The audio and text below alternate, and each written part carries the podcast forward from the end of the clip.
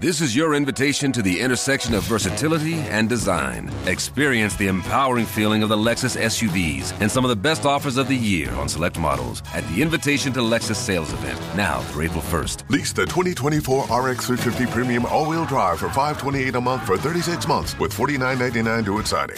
Experience amazing at your Lexus dealer. Call 1-800-USA Lexus for important lease offer and pricing details. Not all customers will qualify. Offer in the Lexus Eastern area and it's April 1st, 2024.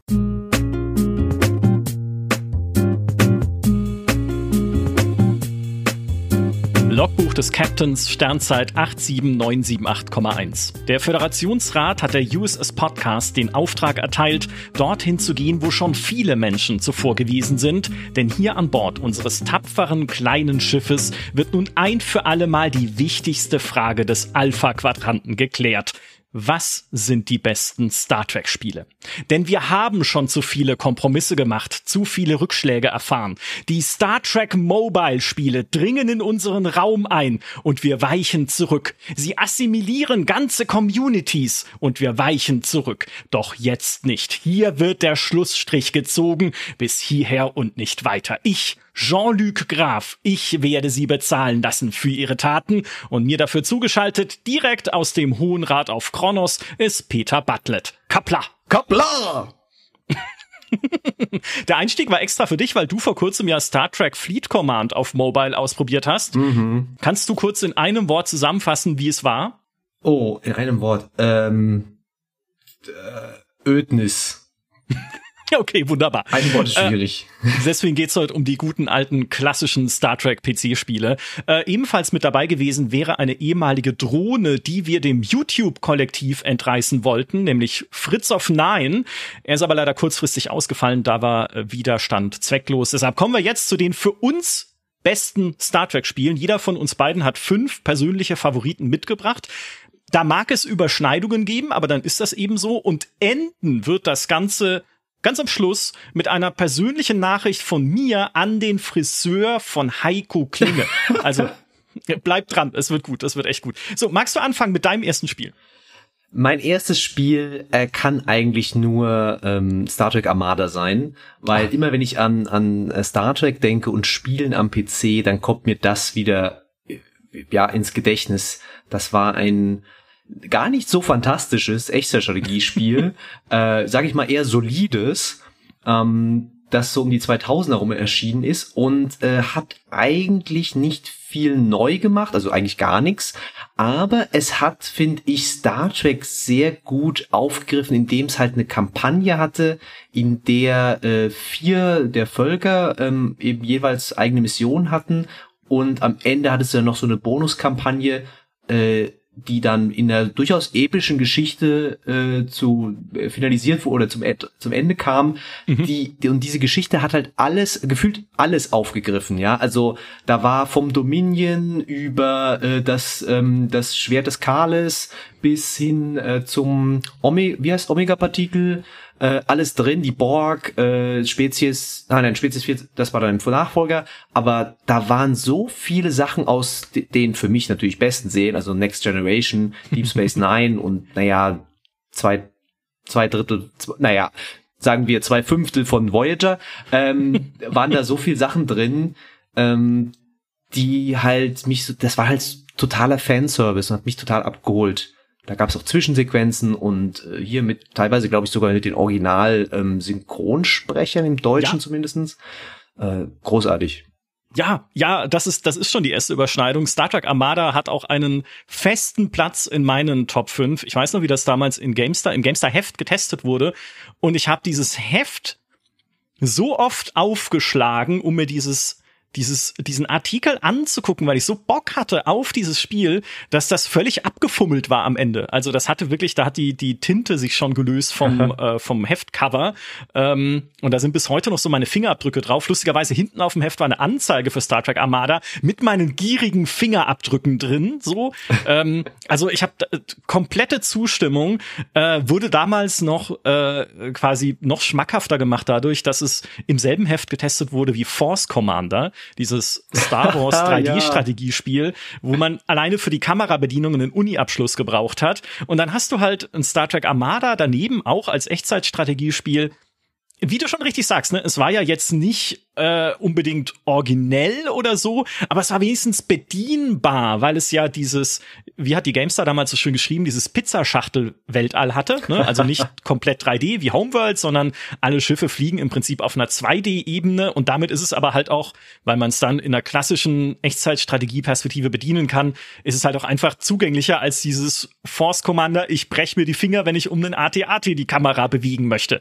So cool es auch gewesen oder gedacht äh, gewesen wäre.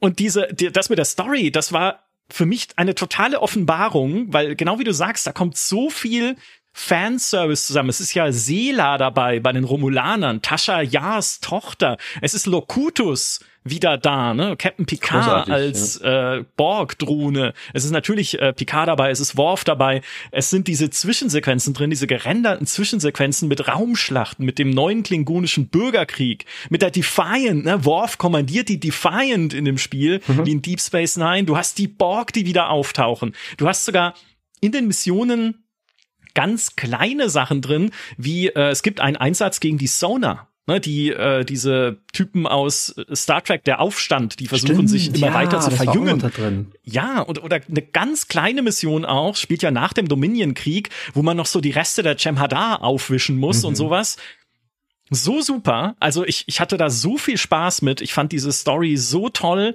Ähm, der zweite Teil kam dann ein Jahr später. Ne? Star Trek Armada war 2000. 2001 gab es dann Armada 2.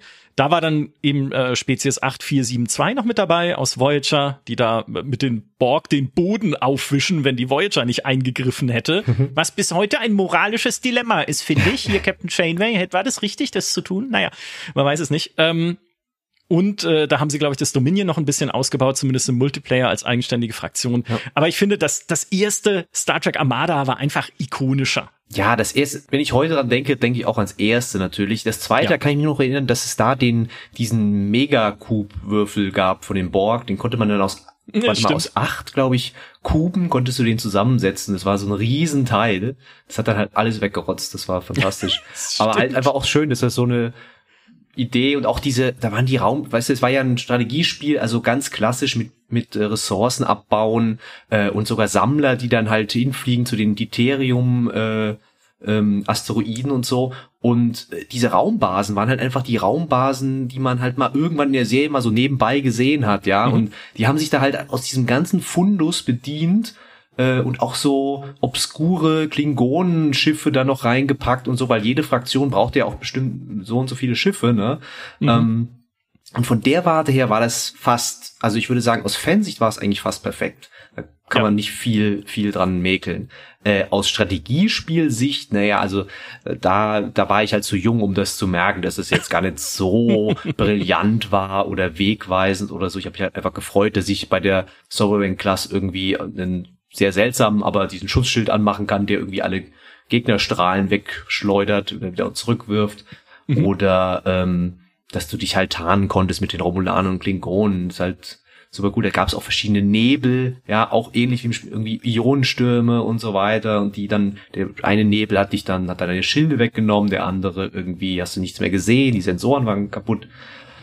Äh, steckte sehr viel Liebe von den Entwicklern auf jeden Fall drin. Definitiv. Aber das ist, äh, das ist, glaube ich, ein Markenzeichen sehr vieler Spiele, über die wir jetzt reden werden. Dieses Wiedererkennen einfach von Dingen, die man schon in den Serien geliebt hat, ne? Oder dieses Zurückbringen auch. Ne? Wir hatten die Charaktere, wir hatten halt Völker wie die Sauna, wir hatten ne, so viel, was wir erlebt haben in Jahrzehnten von Liebe zu Star Trek und mittags bei den Eltern vorm Fernseher sitzen, um ja nicht zu verpassen, was Captain Picard heute macht, im ZDF damals noch. Mhm. Ähm, und das mit den Spielen einzufangen, ist, äh, ist immer ein ganz gewichtiges Pfund. Gerade, wenn ich das sagen darf, du bist ja jetzt auch nicht mehr der Jüngste, ne? gerade für Leute unserer Generation. So, wer heute jetzt in Star Trek reinkommt oder nach uns erst nach Voyager angefangen hat, das, der erlebt das wahrscheinlich komplett alles anders. Aber ja, das ist mir ja egal. Ich würde mir fast wünschen, dass ich noch mal so äh, so jung wäre und jetzt vielleicht Discovery mit ganz neuen Augen sehen könnte und das total toll fände. Aber ist schwer, wenn man halt vorher die anderen Serien geschaut hat. Ja, das stimmt. Strange New Worlds ist ein Lichtblick, da habe ich aber noch nicht so viel von gesehen. Also, ne, vielleicht ist, also, weil Discovery war echt, hatten tolle Story-Prämissen, aber war einfach komisch ne, vom Writing her. Egal, gehen wir da nicht tiefer rein. Es soll ein positiver Podcast sein mit tollen Star Trek Spielen. Ähm, zu Star Trek Armada gab es dann sogar noch ein Mod-Projekt, äh, Star Trek Armada 3 für Sins of a Solar Empire, hatte aber dann keine Story-Kampagne mehr. Ja, ne? das ist der größte, die größte. Ich habe auch gedacht, so cool, sieht auch mhm. total schick aus, die Schiffe super liebevoll umgesetzt und so. Ja, und dann fehlt halt das, was Armada halt besonders gemacht hat. Das war halt nun mal die Kampagne, ne? Dass du, ja. ich meine, im Multiplayer oder im Skirmish irgendwie mit äh, Star Trek Raumschiffen spielen, das ist ja ganz nett, aber äh, das, das ist für mich nicht der Reiz bei Star Trek. Bei Star Trek sind ja für mich auch diese Geschichten beziehungsweise diese Charaktere, ja, ich bin immer, wenn eine Zeitreisefolge kommt, ja, da bin ich schon so, oh geil, geil, geil. Ja. Äh, also das ist, das ist so mein Lieblings äh, Trope bei, bei Star Trek. Ähm, und wenn du dann halt nur sagen kannst, okay, ich habe hier die Schiffe, ja cool, da ist hier eine Nebula-Klasse und da die äh, Enterprise D und ja, schön, aber das guckt man sich mal an und dann also für mich jedenfalls ist dann die keine Faszination mehr längerfristig. Ja, nicht so richtig. Ja, also es ist vielleicht mal lustig für irgendwie eine Skirmish-Schlacht. Das habe ich dann auch hin und wieder gerne gespielt. Es gibt ja auch Homeworld-Mods. Ne? Es gibt Mods für alles mit Star Trek, ne? muss man sagen. Das ist halt nun mal eine der beliebtesten Sachen, die man irgendwo reinmoddet. Sobald ein Spiel auch nur ansatzweise mit Weltraum zu tun hat, ist sofort Star Trek drin, äh, was gut ist. Ja, also begrüße ich grundsätzlich. Aber die die Story-Kampagnen und all das, was da drin steckte, das ist natürlich ein Riesenaufwand für ein Modding-Team oder wäre es, wenn man das äh, rekreieren wollte oder da was eigenes auf die Beine stellen. Deswegen äh, sind wir aber dennoch, das war eine tolle Überleitung, deswegen sind wir aber dennoch jetzt beim Thema Mods. Denn, denn ich habe jetzt ein Spiel in meinen Top 5. Also Star Trek Armada hast du mir schon weggenommen, ne? Also das äh, würde ich jetzt abhaken einfach.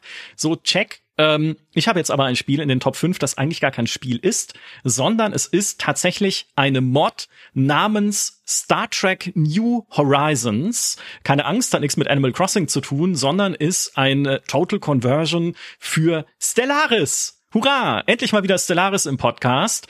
Und äh, eigentlich ist es nicht nur eine Mod, sondern es ist eigentlich ein ganzes Mod-Paket. Äh, es gibt äh, die Mod selbst, es gibt eine Interface-Mod oder sogar mehrere, mit der du halt das Interface dann entsprechend wie dieses L-Cars, äh, diesen L-Cars-Look dem geben kannst, den man aus den ähm, Next Generation aus den moderneren Star Trek Serien kennt. Gibt aber auch ein klingonisches Interface und so weiter. Es gibt noch eine Content Mod, die ganz viel mehr Sachen da noch reinbaut. Und das krasse an New Horizons ist, ich glaube, da ist alles drin, was es in Star Trek gibt. Also ist es wahrscheinlich nicht. Es gibt bestimmt irgendwelche obskuren Sachen, die man noch finden kann, die sie noch reinbauen müssten. Aber ich meine, das hat halt äh, Galaxien in mehreren Größen und die größte Lore äh, quasi äh, garantierte Galaxie, also wo die alles aus der Hintergrundgeschichte reingepackt ist, hat irgendwie über 3000 Sonnensysteme, über 90 originalgetreue Völker, ein Haufen davon ist spielbar von der Föderation über die Romulaner, das Dominion, die Borg, selbst sowas wie die Sheljak ja, damals aus Enterprise, äh, kann man da übernehmen, also ist mit eingebaut. Tausende von, also tausende nicht, aber richtig viele so kleine Völker, sogar die Vot haben sie eingebaut. Diese ehemaligen Dinosaurier, die von der Erde ins All aufgebrochen ah, ja, sind und die die Voyager. Ja, ja, ja. Damals Folge gesehen und gedacht, okay, habt ihr keine neuen Ideen mehr, aber trotzdem cool, ja. Also, dass die dann erst so wirken wie ganz normale, in Anführungszeichen, Echsenwesen, die die Voyager studieren und dann stellen sie fest, hey, wir kommen vom selben Planeten und jetzt äh, in dieser fernen Zukunft fliegen sie halt auf riesigen Stadtschiffen durch den Delta-Quadranten. Selbst die sind in Star Trek New Horizons mit drin und dazu Tonnen von Events, die Storystränge aus den Fernsehserien aus äh, aufgreifen äh, oder überhaupt generell aus dem Star Trek Universum es gibt äh, irgendwie, wenn du die Romulaner spielst, so die Föderation, gibt es den Tomet-Zwischenfall, der in den Serien nur an ein paar Punkten beiläufig erwähnt wird, als wichtiges Ereignis für die Beziehungen zwischen der Föderation und den Romulanern. In dem Roman wird es dann weiter vertieft, was da genau passiert ist und das führte dann zum Vertrag von Algeron, der besagt, dass die Föderation keine Tarnvorrichtung äh, benutzen darf im Alpha-Quadranten und Beta-Quadranten. Also, ne, also alles wichtige Dinge für die Hintergründe, so, und das ist mit drin, ja, also ganz viele so Events eingebaut. Sie haben eigene Spielmechanismen eingebaut. Die Borg natürlich haben eine Assimilationsmechanik. Es gibt den Föderationsrat, in dem halt äh, Abstimmungen stattfinden, wenn du die Föderation spielst. Es gibt äh, Spezies 8472 oder die Xindi aus Enterprise als Endgame-Krisen, die da passieren können, die du bekämpfen musst. Als Dominion kannst du die Cem Hadar und die Vorta klonen, wie sich's gehört. Ich, ich krieg, also das ist einfach nicht erfassbar, wie genial riesig dieses äh, Star Trek New Horizons ist. Wird natürlich auch schon seit Jahren dran gearbeitet. Man muss immer ein bisschen einschränken sagen, dadurch, dass es eine Mod ist, kann es halt immer noch irgendwie Probleme geben oder wenn ein neuer Patch rauskommt, dass dann irgendwas zerschossen wird und erstmal repariert werden muss. Ich selber habe es momentan wieder neu installiert und habe irgendwie irgend, also irgendein Interface-Problem, aber ich glaube, es liegt an mir. Also das Problem sitzt vor dem Bildschirm in dem Fall. Manchmal stürzt es einfach ab, wenn ich auf den Planeten klicke. Aber was für ein Irrsinnsspiel, Star Trek New Horizons. Ja, super. Also siehst du wieder, Modder sind halt, äh, sind halt Wahnsinnige einfach, ja. Die sind halt verrückt, ja. ne? Die machen halt alles da rein, was sie können. Und äh, da denkst du ja auch so, warum gab's das Spiel noch nicht, ja? Warum hat das noch kein anderer gemacht? Aber das denke ich mir ständig bei 4X-Spielen, ja, warum machen so wenige Leute coole 4X-Spiele? ähm, es gab ja dann tatsächlich mal eins äh, zu oh ja. Star Trek äh, und das ist auch auf meiner Liste, wenn ich dich da schon mal, weiß nicht, ob ich, ob du noch, ob du noch was zu, zu äh, dieser Stellaris-Mod noch sagen willst. Da ist alles gesagt. Ja, ich denke auch, weil egal, das weiß ich, euch vorstellen könnt. War ein fantastischer, ich war echt am, auf dem, auf dem Rand meines Sitzes hier bei dir, um dir zuzuhören, weil es klingt fantastisch. Mhm. Ähm, aber ein Spiel, das ja in eine ähnliche Richtung ging, wie dann später Mar Stellaris, weil es auf demselben, äh, sage ich mal, demselben Urahn fußt, ist ja Star Trek Birth of the Federation. Jawohl. Und ähm, das muss ich dazu sagen, das habe ich selber ganz wenig nur gespielt. Es war ein bisschen, ähm, naja, nicht vor meiner Zeit, aber da habe ich damals noch nicht, da habe ich halt was anderes gespielt, nämlich Master of Orion 2, von mhm. dem das ein fast eins zu eins Kopie ist mit einem anderen Skin. Ähm, da hätte man sich schon mal denken können, okay, das das wären vielleicht auch, waren das wirklich nicht auch Modder, die das gemacht haben?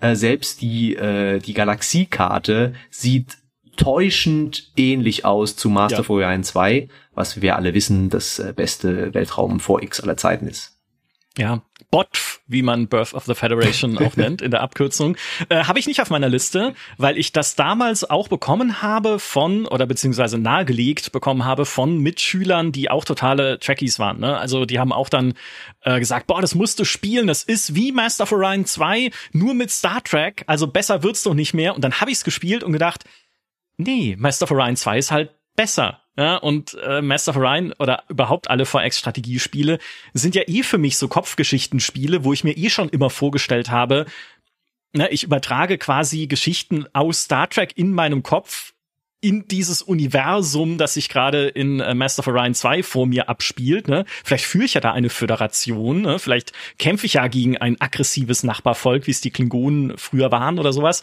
Also ich brauchte da gar kein eigenes Star Trek-Spiel, insbesondere dann, wenn es halt noch einfach eine Nummer schlechter ist. Ich fand das Interface unübersichtlich. Ja, es war nett, dass sich das, glaube sogar damals schon angepasst hat, je nachdem, ob man halt dann die Föderation gespielt hat oder die Klingonen und Co., ne, mit, mhm. dem, entsprechenden, mit dem entsprechenden Look, der dann jeweils anders war.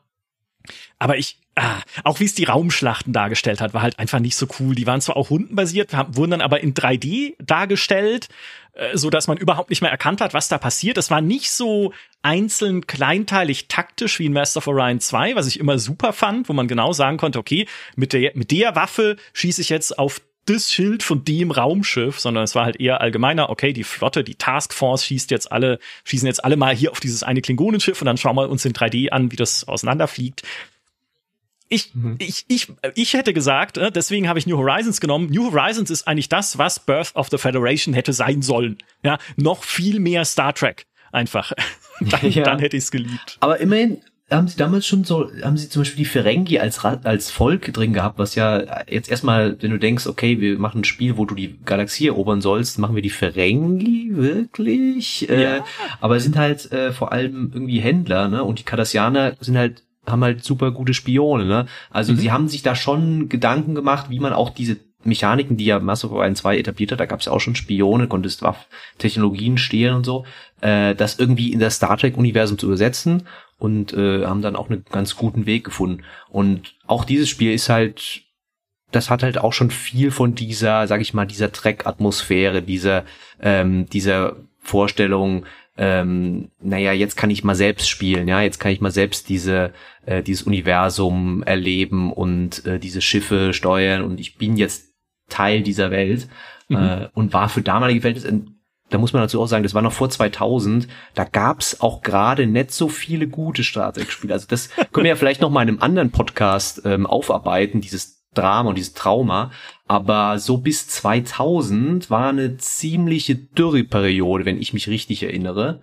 Mhm. Und äh, dann kam wieder dank einem neuen Deal mit Activision viele tatsächlich sehr gute und Spiele, die bis heute noch in unserer Erinnerung auch weilen. Ja, ich finde die Ferengi eigentlich auch gar nicht so abwegig, zumindest so wie sie ja in Next Generation damals eingeführt wurden. Weil die Next Generation bei ihren ersten Auftritten oder bei ihren, bei den ersten Erwähnungen waren die ja schon so ein bisschen mysteriös und es hieß immer, die Ferengi sind gefährlich mhm. und wenn dann so ein Ferengi-Schiff mal aufgetaucht ist, dann hatte die Enterprise auch echt ein Problem und die hatten dann diese Energiepeitschen und so. Also sie waren einfach noch nicht diese Klamauk-Kapitalisten, wie dann später so mit Quark und Co., ja. in, die wir trotzdem lieben, natürlich mit ihren Erwerbsregeln, sondern sie waren eine ein fremdes, bedrohliches Volk, über das man noch nicht so viel wusste. Na, vielleicht wollten sie die halt auch erstmal aufbauen in Next Generation und dann in fortführenden Staffeln gucken, was sie mit denen noch anfangen können.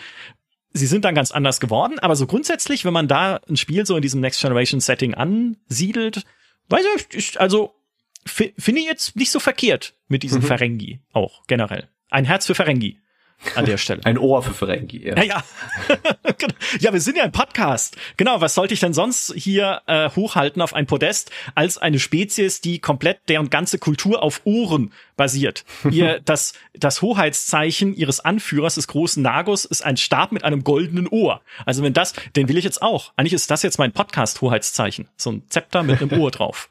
Ja, also, also solange du deine Gäste dann auch in Latinum bezahlst, ist ja alles okay. Ja. ja. Also. genau. Äh, wir gehen noch mal eine Nummer zurück tatsächlich in die äh, mystischen 90er mit meinem nächsten Spiel. Mhm. Das ist Star Trek A Final Unity. Ein Adventure aus dem Jahr 1995 mit der Next Generation Crew, also mit Picard und Co. Und das, äh, die Adventures im Star Trek Universum haben eine längere Geschichte. Also es gab schon früher welche mit der alten Crew rund um Kirk. Es gab Judgment Rights. Es gab Star Trek 25th Anniversary, natürlich zum 25. Geburtstag der Marke.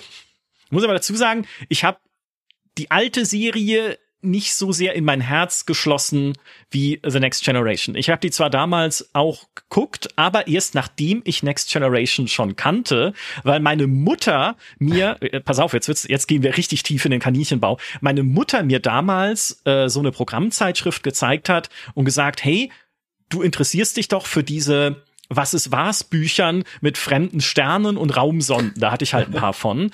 Guck doch mal diese neue Serie an, die da jetzt läuft. Die ist wieder so mit Kirk und Spock. Ne? Und äh, das war natürlich dann Star Trek das nächste Jahrhundert, was sie meinte, was dann zur Erstausstrahlung im ZDF lief und ich wusste überhaupt nicht, wer Kirk und Spock sind. Ich dachte so, hä, wer ist denn? Und sie hat sie versucht mir zu erklären, was Star Trek ist, muss aber dazu sagen, meine Mutter ist überhaupt kein Science-Fiction-Fan, also die ist nicht da wirklich so in der Lore drin, wie man heute sagen würde.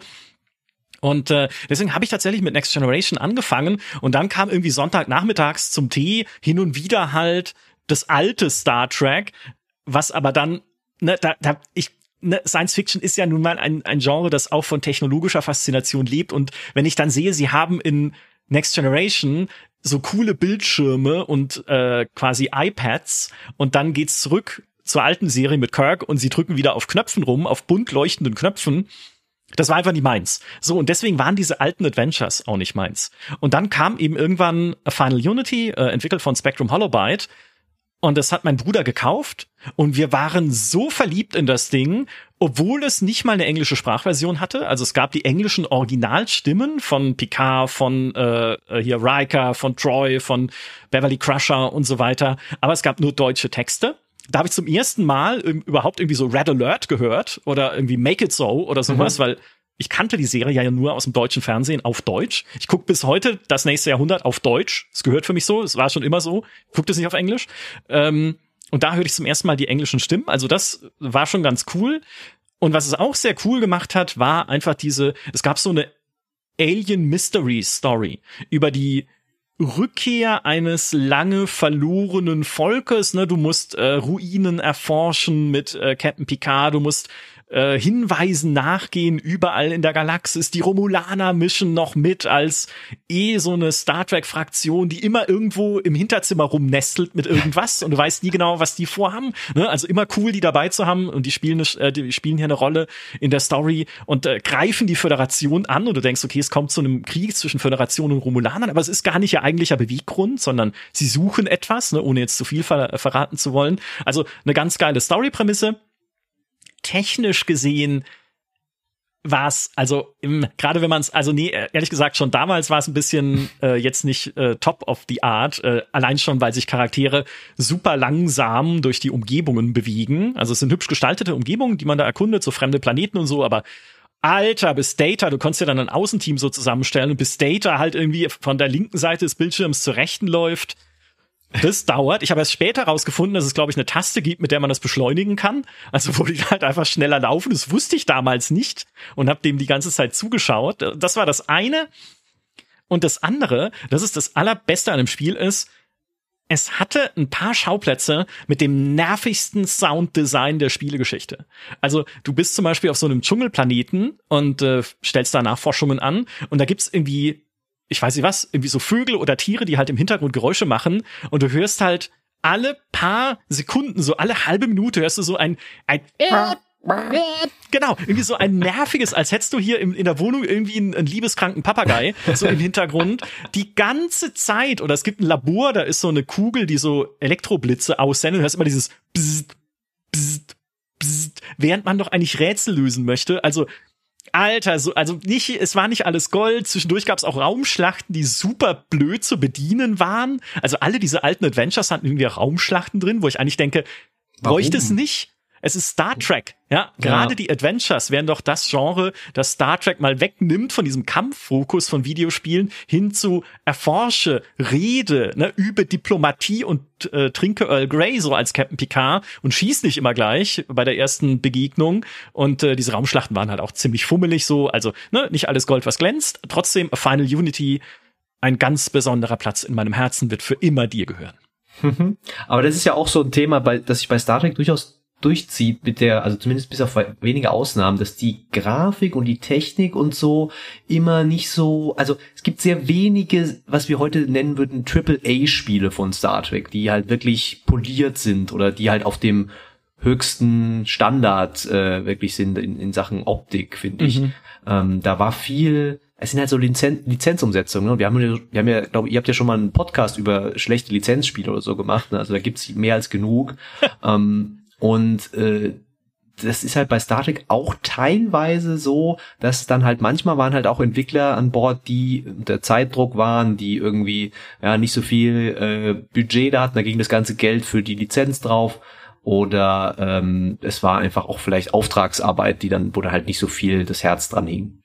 Ja, Leider ja. Also es gab ja auch, wie du sagst, ne, es gab diese dunkle Zeit, als irgendwie die Star Wir sprechen nicht mehr darüber. Ja, genau. Die, äh, die, ja, das unentdeckte Land war das damals, als so die Star Trek-Spiele von Viacom lizenziert wurden an wer sie haben wollte. Ja, und da also es war nicht alles Gold, was dabei rauskam, genauso wie heute wieder nicht alles Gold ist, was bei der Marke Star Trek herauskommt. Ne? Ich sage nur, ich habe schon den Namen wieder verdrängt, das Mobile-Ding, was du gespielt hast. Ja, besser, also, dass wir nicht darüber das erwähnen. Ja, Sonst spielen das noch Leute. Um Gottes Willen, nein. Also äh, genau, hier wird der Schlussstrich gezogen, wie ich es eingangs ja. schon gesagt habe in meiner Captain Ahab-Ansprache, für alle, die die Anspielung verstehen. So, ähm, vielleicht eines noch kurz, wenn wir bei dem Adventure sind, bei Final Unity. Es gibt so wundervolle, wundervolle Anekdoten über die alten Adventures ne, von äh, Judgment Rights und 25th Anniversary, weil die ja auch damals mit den originalen Stimmen aufgenommen wurden und da war halt nicht nur ein Leonard Nimoy dabei als äh, Commander Spock, sondern auch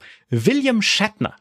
Und William Shatner ist bei äh, scheinbar eh ein recht eigener Mensch, was sein Verhalten Diva halt. angeht. Halt. Es ist eine Diva, genau. Und es war dann wohl so, dass er bei einer dieser Sprachaufnahmen für eines der Adventures sich mit dem Regisseur darüber gestritten hat, wie man das Wort Sabotage ausspricht, also Sabotage auf Englisch. Und das wurde danach sogar äh, das wurde bekannt und das wurde sogar parodiert dann in Filmen oder in einem Film zumindest, wo Shatner halt dieses Wort partout nicht richtig aussprechen wollte und dann sogar zum Regisseur gesagt hat, sag mir nicht, wie ich es zu sprechen habe, das widert mich an. Ja, und das ist, das ist ikonisch geworden. Das war bei den Sprachaufnahmen äh, zu einem Spiel und sie haben dann erzählt, dass er nur einmal richtig nett war im Aufnahmestudio und sie haben überlegt, woran liegt das denn? Warum ist William Shatner heute so gut gelaunt, so freundlich, so produktiv? Ja, es war, weil eine hübsche junge Frau anwesend war. Und dann haben sie eine junge Frau angeheuert, die nur mit im Studio sitzen musste, wann immer William Shatner zu Sprachaufnahmen kam, damit er, damit er kooperativer war. Also Fantastisch. Also, Einfach absolut, so, so ein absolut. Minder, ja, der jemand, der einfach dafür sorgt, dass er nett ist. Das ist ja großartig. Ja, das ist halt auch der Unterschied. Bei Patrick Stewart ist das nicht vorstellbar. einfach als Jean-Luc Picard. Es war diese Anekdote übrigens, äh, könnt ihr nachlesen. Wir haben bei GameStar Plus schon vor einigen Jahren, aber das ist immer noch natürlich sehr aktuell, einen Report einen dreiteiligen Report gemacht mit Hintergründen über diese klassischen Star Trek Spiele. Also wo der Heinrich äh, Lehner, der das für uns geschrieben hat, auch mit ganz vielen Leuten gesprochen hat, die da damals dran beteiligt waren und daher stammte eben auch diese wunderschöne Shatner Geschichte. Ähm, also und es sind noch ein paar mehr drin, die so die so in die Richtung gehen. Ja. Mhm. Äh, magst du weitermachen mit einem weiteren Spiel? Ja, ich habe ja vorhin gesagt, äh, es gibt nicht so viele Spiele bei Star Trek, die jetzt irgendwie zu ihrer Zeit grafische Maßstäbe gesetzt haben. Aber also ein Spiel, das hat zumindest so ein Maßstäbchen gesetzt vielleicht, weil es hatte zumindest eine sehr, sehr bekannte und damals auch sehr, sehr aktuelle Engine äh, und war für mich auch tatsächlich ein sehr bedeutsames Spiel. Das heißt äh, Star Trek Voyager Elite Force. Ah, da ist es. Und ähm, ich denke, ich habe da letzt, letztes Jahr oder dieses Jahr auch eine Kolumne darüber geschrieben, finde ich auch auf gamestar.de, wo ich da so ein bisschen erkläre, warum das so so einfach ein super Singleplayer-Shooter ist. Aber ich kann mich halt noch vor allem dran erinnern, dass das Cover von der GameStar, wo äh, die E3-Berichterstattung äh, war und das hatte mit auch, da war glaube ich Elite Force mit irgendwie einer Borg-Frau auf dem Cover drauf. Und diese Ausgabe war tatsächlich die erste GameStar, die ich mir so gekauft habe. Und deswegen ah. ist es sehr äh, sehr in meinem, meinem, dann auch in meinem Gedächtnis geblieben. Ähm, und dann später habe ich das Spiel gekauft, wenn ich dann auch ich mal einen PC hatte, der das auch spielen konnte, weil Quake 3, äh, darf ich sagen, Quake 3 Engine, so kann ich sagen, mhm, die mhm. Quake 3 Engine, äh, war da ja, die ja durchaus ähm, zu der Zeit äh, technisch äh, wegweisend war. Zum Beispiel gab es da Rundungen, die heutzutage noch manche Spiele nicht äh, darstellen können. Mhm. Ähm, ja, und dann habe ich das gespielt und das war echt für so einen Voyager-Fan oder der so, der das Voyager mochte, wirklich so ein kleiner, ging da ein Traum in Erfüllung, weil du warst eben Teil eines speziellen Sicherheitsteams unter Tuvok, der und äh, musstest dann gleich am Anfang, hast du erstmal eine Trainingsmission bei den Borg gehabt, super Stimmung mit Lichtstrahlen, die so durch die Dunkelheit zischen und all die coolen Geräusche, wie du sie auch in den Folgen hattest. Das war richtig auch, also fast schon ein Horrorspiel, fand ich da damals für mich. Ähm, und dann geht's eben eine ziemlich eigentlich nicht so eine sonderlich originelle Story, aber sie werden halt irgendwie in einer Raumfalte gefangen genommen und äh, da sind dann zufälligerweise alle die Völker drin, ja, also jeder hat da sein Schiff irgendwie, ja. ne, die Borg, da gibt's dann noch sogar die alten äh, Klingonen, beziehungsweise die aus dem Paralleluniversum auch noch, was noch, also Spiegeluniversum, fantastisch, bist du dann auch auf einer von ihren Basen dann äh, aus dem quasi aus dem TOS-Universum. Äh, und äh, was gibt's dann? Da gibt's auch teilweise, da gibt's auch diese diese komischen Energiewesen, die da in diesem einen oh, ja, Voyager Staffelfinale oder wie ja ja genau. irgendwas mit E oh waren sie ja, ja irgendwas ja. Eritianer keine Ahnung. Eritianer? nee das ja. sind das sind glaube ich Leute die auf der Erde leben. Äh, die leben in Eritrea. Äh, nein. Eritrea, Eritrea meinst du jetzt Eritrea ja. so rum. Ja. Entschuldigung. Okay. Ähm, und äh, das hatte halt, das war halt alles diese diese Fähig diese diese Qualitäten eines coolen Singleplayer-Shooters, weil auch Raven Software ja da ähm, federführend beteiligt war, wenn ich mich richtig erinnere, die äh, ja gefühlt die Hälfte der Singleplayer der coolen Singleplayer-Shooter in diesen, in diesen Zeiten gemacht haben. Mhm. Und ähm, hatte halt eine richtig schöne Kampagne, leider nur super kurz äh, die war auch jetzt was unter zehn Stunden, denke ich, bestimmt. Äh, ja, definitiv. Noch, ja. noch kürzer, also eigentlich kannst du auch in fünf, sechs Stunden durchspielen. Äh, und hatte eine, der, eine ganz schlimme, teilweise deutsche ähm, Synchronisation, gerade bei den Nebencharakteren. Und da gab es eins, ein Sprachfall, das mich bis heute halt äh, zum Lachen bringt, wenn einer von deinen NPCs jetzt stirbt.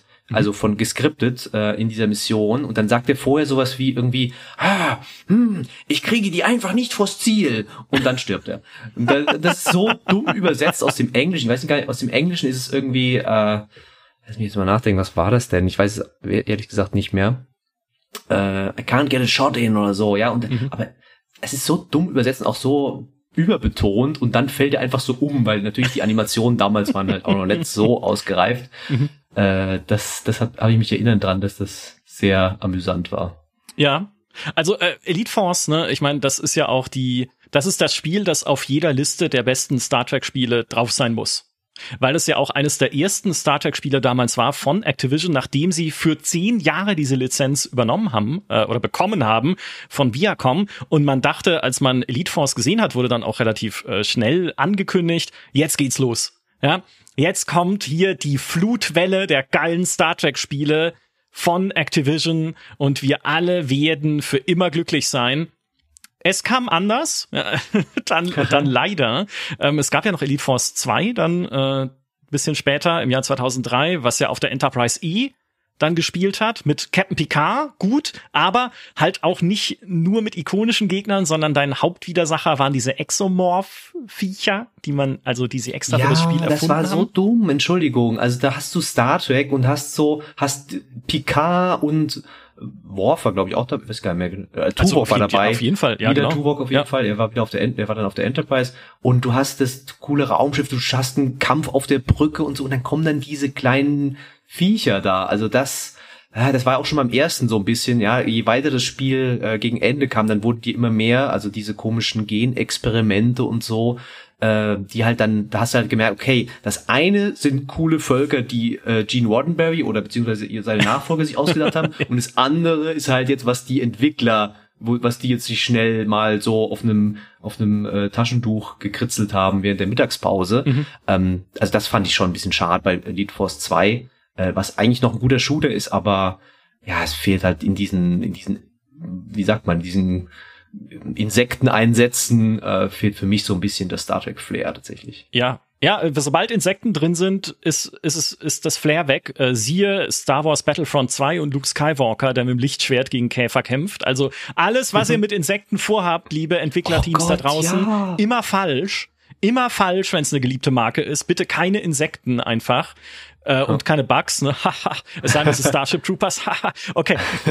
Aber so jetzt musst du mich echt bezahlen nach diesem Podcast, weil du hast mich an diese furchtbare Mission in Battlefront 2 erinnert. Das war ja echt, da habe ich, da habe ich echt fünf Minuten gelacht als ja, wir diese Mission ich, gespielt haben. Ja, ich muss auch, ja, manchmal muss man muss halt die Traumata mal wieder hochholen. Ne? Ich meine, wir ja. wollen ja hier, wir leben hier nicht ja nur in, im, im Glück und Fröhlichkeit ja. in diesem Podcast, sondern Gab in der Realität. Zu viele, zu viele Good Vibes bisher jetzt, ja. Richtig. Äh, Bad Vibes ging dann auch aus von Elite Force 2, denn das war ein kommerzieller Misserfolg für Activision mm. und auch das letzte Star Trek-Spiel, das Activision dann tatsächlich machen wollte. Äh, da gab's dann danach noch diese bizarre Gerichtsverhandlung, in der Activision die Lizenz loswerden wollte und Viacom die Schuld gegeben hat am Misserfolg von Elite Force 2, weil die Star Trek als Marke verkommen lassen. Also es war ja auch die Zeit, in der es irgendwie keine coolen neuen Star Trek Serien mehr gab. Voyager war halt vorbei, Enterprise hm, weiß noch nicht, ob es schon angefangen, doch, es hatte schon angefangen, aber es war halt einfach nicht das Ding, ne? Enterprise, dieses Prequel damals längst nicht so beliebt halt wie die alten äh, Star Trek Serien. Also da war Star Trek in so einem Loch und äh, Activision hat gesagt, hä, dann haben wir auch keinen Bock, weil wir wollen immer noch Spiele verkaufen oder müssen ne, irgendwie die Spiele finanzieren und dann äh, machen wir einfach keine mehr. Was tragisch war, weil Activision hätte wenigstens Geld gehabt, um richtig gute finanzieren zu können.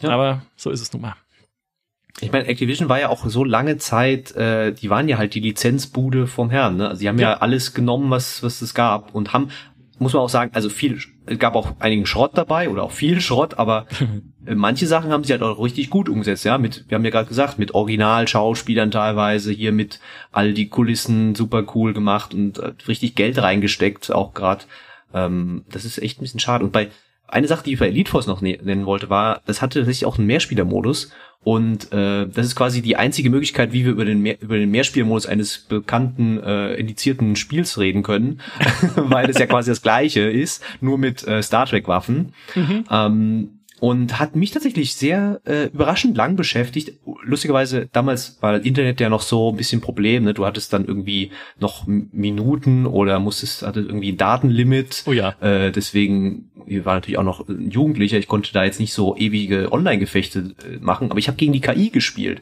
Und mhm. die Bots aus dieser Quake 3 Engine äh, waren richtig, richtig gut ähm, und haben das echt, also dann richtige Herausforderung geboten. Stimmt. Äh, und das war nicht schlecht, muss ich sagen. Die Waffen waren auch cool gemacht, es waren sehr unterschiedliche Waffen. Äh, es gab auch Power-Ups, die du noch aufsammeln konntest, die einigermaßen Sinn ergeben haben im Start. Also natürlich, wenn wir jetzt davon reden, du bist in der Arena und schießt äh, irgendwelche Leute ab äh, im Star Trek-Universum, ist eh ein bisschen seltsam. Aber man hat es halt so geframed, es ist ein Holodeck und äh, wir machen da irgendwie Trainingsmissionen. Ja. Aber das war cool, das hat, hat mir richtig Spaß gemacht. Ja, stimmt, stimmt. Die, diese kampfstarken Bots hatte ich schon wieder vergessen, aber du hast recht, ich habe nämlich auch solo in so einem Skirmish gespielt gegen die und fand's da auch cool tatsächlich. Der Grund, warum es nicht in meinen Top 5 ist, ist eigentlich ein, ein äh, naja, will ich sagen, ein trivialer, aber es war mir natürlich als Shooter zu kampflastig. Weil ich mir dachte, Star Trek ist vielleicht die allerletzte Marke in der gesamten Science Fiction, die ich als Shooter umsetzen würde, weil ja. Star Trek ist für mich entweder ich sitze im Captain-Sessel auf der Brücke oder es ist wir reden hier mit Leuten, aber wir holen nicht sofort den Phaser raus und sehen es als überhaupt einzige Lösung, irgendwie alles abzuschießen, was sich bewegt. Deswegen dieses Elite Force natürlich ein super Spiel, aber am Ende nicht der Geist von Star Trek eigentlich. Allem Fanservice natürlich zum Trotz mit den bekannten Charakteren. Und es gab ja dann noch das Add-on, das habe ich auch geliebt, obwohl es eigentlich Schrott war, äh, wo man noch viel mehr auf der Voyager rumlaufen konnte. Ne, wo sie noch ja. mehr Decks der Voyager nachgebaut haben und dann diesen Holodeck-Bullshit mit Captain Proton und sowas genau. als, äh, das habe ich ignoriert. Aber auf der Voyager laufen, in die Quartiere gehen, in die einzelnen Abteilungen, in den Maschinenraum, auf der Brücke rumlaufen. Love it. Und dazu halt natürlich das leise Brummen der Triebwerke so hinterlegt. Wundervoll. Und es gab ja danach noch irgendwann so ein Fanprojekt, wo jemand die komplette Enterprise D nachgebaut hat. Also alles, ne, wo du die ganze ah, ja. Enterprise D einfach begehen kannst. Aber ich glaube, das hat dann äh, CBS oder Viacom oder wem auch immer die Rechte jetzt gehören, aus dem Netz geklagt. Ihr Schweine. Mistkerle. Ja. Aber es ist ja. Ich, ich, erinnere mich noch nicht in, in Elite Force, aber jemand hatte mal, ich hatte damals äh, in, zu ungefähr der gleichen Zeit Vampire, äh, nicht Bloodlines, sondern The Masquerade gespielt, Redemption. Redemption. Mhm. Äh, und das hatte auch einen ziemlich coolen Mod-Support und so. Da weiß ich noch, da hat einer auch eine ich denke auch, es war die Enterprise nachgebaut und man konnte da als Christoph der Vampir durch diese Enterprise laufen. Aber das, das hat immer so eine besondere Fast, also zumindest einmal, ne, so mhm. anschauen und so denken so, wow, cool. Äh, ja, aber dann natürlich, wenn, waren natürlich keine Inhalte oder so, aber einfach eine coole coole Arbeit, das umzusetzen. Ja, und ich meine, das ist ja die Fantasie, die wir alle hatten, früher auch, als wir diese Serie angeschaut haben, was wäre, wenn ich auf so einem Raumschiff leben würde. Ja, auch die, die Enterprise D dann unter Picard hat ja nicht nur das Föderationspersonal sozusagen mhm. auf der Brücke, also die Offiziere und sowas, sondern da leben ja auch ganz normale Menschen die da mitfliegen ja, und Familie. Also ja, das waren immer ein bisschen, hey, die, hallo, die beste Folge war einfach als im, da im Kindergarten oder was es ist, auf der äh. Enterprise der Captain Picard Tag gefeiert wird ja, und alle super. malen Captain Picard. halt Fantastisch. So. Und wenn du ein Kind bist, das davor sitzt, denkst du natürlich, boah, wie geil wäre ich in einem Kindergarten und dann halt später Captain. So. Ja, eigentlich eine coole Idee, aber äh, dieses Konzept, dieses, naja, es war ja fast ein Generationenschiff oder ein Schiff, weißt du, wo alle möglichen Wissenschaftler und waren es nicht sogar über tausend Leute, die da drauf sind oder noch mehr? Ja, auf jeden Fall eine Menge, ja klar. Ähm, das hatte irgendwie und dann hast du dann aber später immer, wo sie irgendwie in welche Kämpfe kommen und äh, die Brückenkuh und so, das hatte irgendwie ein bisschen an, äh, an, an Glaubwürdigkeit verloren. Fand ja. Die, die, die anderen Shows haben es dann ganz gut gemacht, das ein bisschen zu reduzieren, weil äh, wenn da echt deine Oma noch dabei ist und die Kinder vom, vom Bühlerbull, äh, das wirkt schon seltsam. Also, ja. weil auch dann gleichzeitig betont, ja, die Enterprise geht dahin, wo niemand anders hingeht. Ja, aber mit euren, mit all den Leuten, die nichts können, Entschuldigung, ja, also Ey, keine. Halt, ja. Hier, der Star Trek, das sind halt die Pioniere, die da mitfliegen mit ihren, mit ihrem, mit ihren Planwagen und ihrem Vieh in der Enterprise. Ja, aber was macht denn Alexander für, was hat denn der für einen Pioniergeist? Ja, okay, ja, ja. also, ja, es, es, war nicht, es war nicht alles gut. Oder O'Brien und, aber hier, ne, das Familienleben halt noch. O'Brien und Keiko und die Tochter und so. Also, oder gab's die Tochter da schon? Also es gab auf jeden Fall äh, O'Brien und Keiko glaube ich, erst in, in Deep Space, Deep Space Ich meine, O'Brien haben sie wirklich gut, äh, da kannst du mal sehen, was du aus so einer Nebenrolle machen kannst. Ja. Der eine, ein Typ, der einen Knopf drückt im, im Transporterraum und es war der, äh, für mich mit der beste, einer der besten Charaktere in Deep Space Nine. Absolut. Weil sie ihn wirklich äh, so viel Tiefe und Wärme dann noch verliehen haben. Also ja. großartig. Ja, Sie hätten noch mehr, ich meine, jetzt schweifen wir brutal ab, aber es ist Star Trek, also ne, sie hätten ihn noch mehr eigentlich in Deep Space Nine auf seine Vergangenheit eingehen können, weil ich weiß noch, es gibt diese Folge Next Generation, Krieg irgendwie, wo er ne? genau, er hat den den Krieg gegen die Cardassianer ja hautnah miterlebt und ja. äh, war dann auch dazu gezwungen, halt äh, Cardassianer zu töten und so im Nahkampf irgendwo. Und ähm, das hat ihn traumatisiert.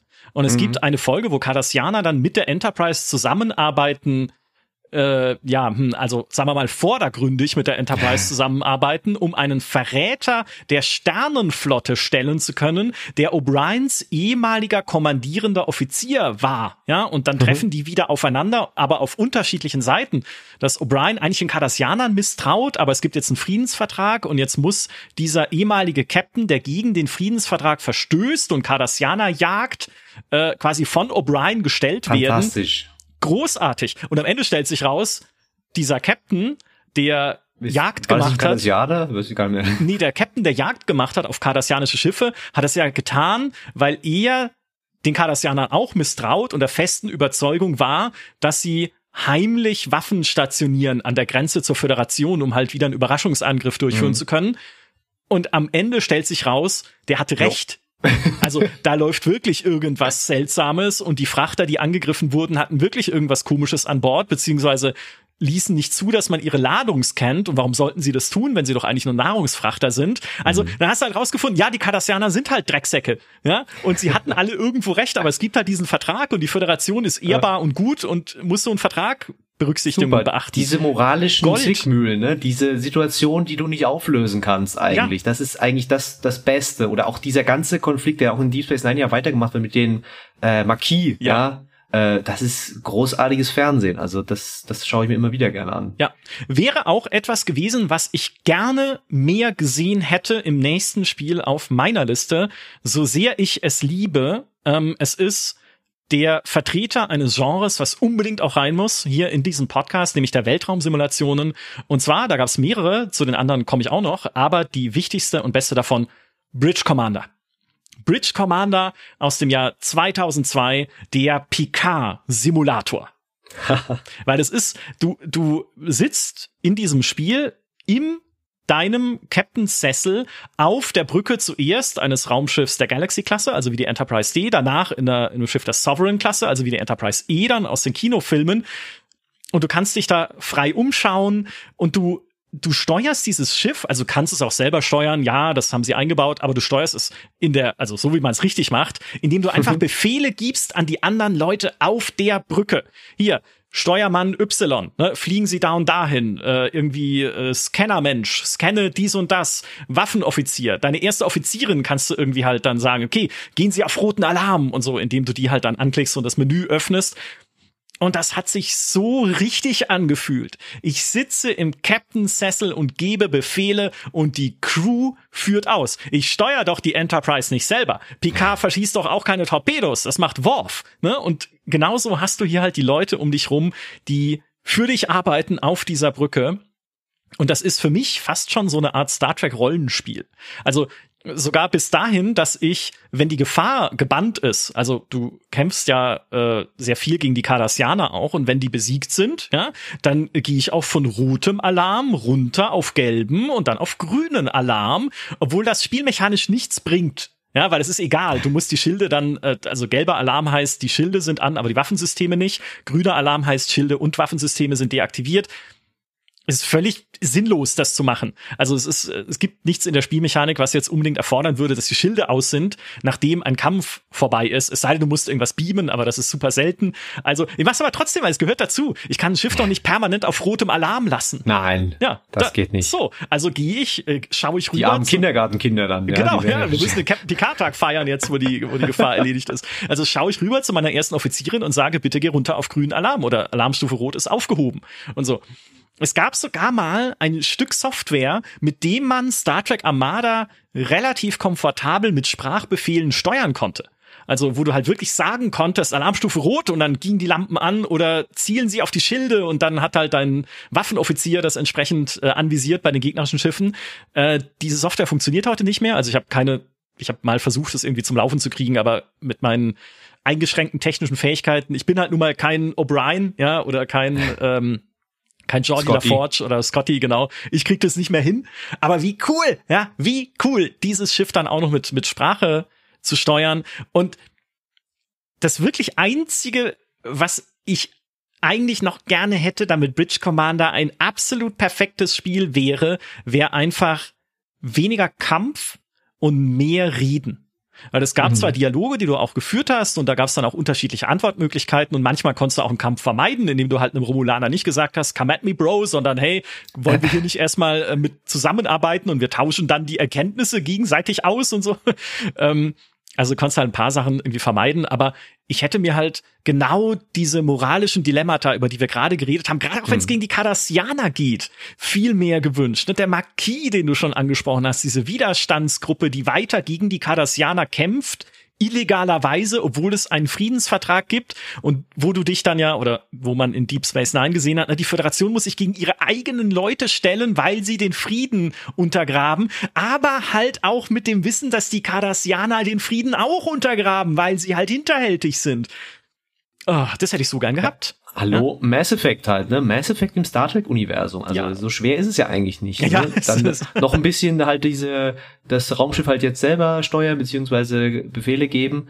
Ähm, das wäre schon eines der, der, der schönsten Projekte für mich auch tatsächlich. Also Super. so ja. dann diese ganze Vielfalt, sage ich mal, auch, und was du ja schon angesprochen hast, dass Star Trek halt nicht nur einfach ist Energie auf die Phaser, sondern all diese Zwischentöne, diese Gespräche, diese auch einfach, wo Leute in einem Raum sitzen und sich unterhalten und aber das ist nicht spektakulär, sondern das Spektakuläre ist, worüber sie sich unterhalten, ja, was diese Probleme sind oder mhm. was auch mit der Psyche der Menschen teilweise da passiert. Ne? Also wir kennen, glaube ich, alle diese äh, Folge mit Picard, äh, wie viele Lampen sind's denn jetzt, ne, bei genau. den Cardassianern, mhm. ne? Und so. Also einfach großartige Stories, die die da erzählt haben. Da wäre so viel ein Fundus an, an Sachen, die man aus jemandem schöpfen konnte. Und ich meine, wir wissen es ja inzwischen. Also die Leute honorieren das ja auch. Also es ist nicht mehr so, wie du sagst, früher irgendwie, so gefühlt in den 2000ern hat, denke ich, die Publisher-Leute haben gesagt, ja, Hauptsache, es gibt eine coole Grafik und äh, macht groß Bumm, ne? Ja. Ähm, bei so Lizenz, Lizenzumsetzung, ne? Aber äh, heute kannst du ja sagen, hey, schau mal, Mass Effect hat sich so gut verkauft und da gibt, das sind 80 Prozent Gespräche vielleicht, ja. Äh, lass uns doch sowas mal machen. Ja. Das wäre echt, echt schön. Ja. Ich, also ich würde es der Marke so gönnen, auch einem Star Trek und meinem Herzen vor allem gönne ich sowas. Also definitiv vielleicht, ne, je nachdem, wie jetzt halt der Erfolg oder auch Misserfolg der Star Trek Serien im Fernsehen weitergeht. Wer weiß, ne, es kommt ja auch noch mal ein Film, ob das nicht doch wieder auch etwas wird, mit dem sich mehr auch Entwicklerteams beschäftigen wollen und dann vielleicht auch nochmal anders beschäftigen wollen, als nur okay, es ist halt Action, Pew Pew auf Klingonen, ihr mögt auch Pew Pew ja. auf Klingonen. Ja, wir mögen Pew Pew auf Klingonen, aber ich will trotzdem vorher mit ihnen reden drüber, wie ihre Kultur ist, warum es wieder einen Bürgerkrieg gibt, was mit dem Schwert des Kales ist. Ich will wissen, wer kämpft in diesem Bürgerkrieg gegen wen, welche Häuser sind da involviert, was macht Duras, was machen die Schwestern hier von, äh, meinst du Schwestern von Duras? Losa und Betor, ne, und, und so weiter. Ja bin jetzt unsicher, ja. Ja, also auf jeden Fall, wir kennen sie äh, auch aus den, aus den Filmen und Co. Da steckt halt noch so viel mehr dahinter bei einem mhm. Star Trek und das muss es auch, damit es ein richtiges Star Trek ist. Ey, bitte, bitte macht das eines Tages. Mhm. Ich habe an der Stelle, weil wir gerade bei den Weltraumsimulationen sind, noch zwei Honorable Mentions, Honorable ehrenwerte Erwähnungen, noch zwei Spiele, über die ich reden möchte, die zwar nicht in meinen Top 5 stehen, weil da ist es äh, verteidigt Bridge Commander die Krone der Star Trek Weltraumsimulation, aber es gibt zwei Spiele, die sehr beliebt sind und die ich deshalb an der Stelle nicht unerwähnt lassen möchte.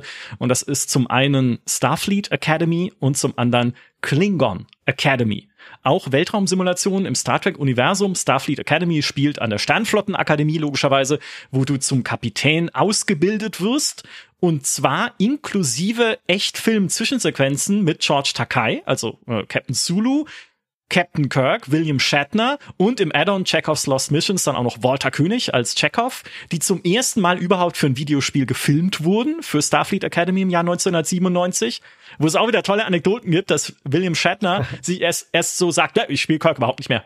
Ja, wenn ich ihn nicht spielen darf, ich will spielen ihn gar nicht mehr, dann kriegen sie ihn doch überzeugt, es zu tun, aber er kommt nicht zu den Proben natürlich, weil Captain Kirk probt nicht. Und als er dann zum Dreh kommt, läuft Sagt Sabotage. Er, Sabotage, sagt, genau. Läuft er einfach am Regisseur vorbei, ignoriert ihn komplett und schnackt mit dem Computergrafikteam.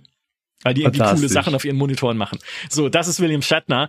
Ähm, er hat aber eine coole Rolle in der Story, muss man sagen, weil, oder zumindest in einem Teil der Story von Starfleet Academy, weil es darum geht, in, in einem Storystrang, dass quasi Rebellen an dieser Akademie Kirk einsetzen wollen als Diktator der Föderation, weil sie der Meinung sind, dass die Föderation zu nett ist und sich zu sehr an Regeln hält und Kirk ist ihr persönlicher Held und hat schon mehrfach auch im Umgang mit den Klingonen bewiesen, dass er auf Regeln pfeift. Und dann sagen sie, Kirk muss unser Diktator werden und natürlich hast du Kirk dann auf deiner Seite und lockst sie in eine Falle und äh, kannst es verhindern.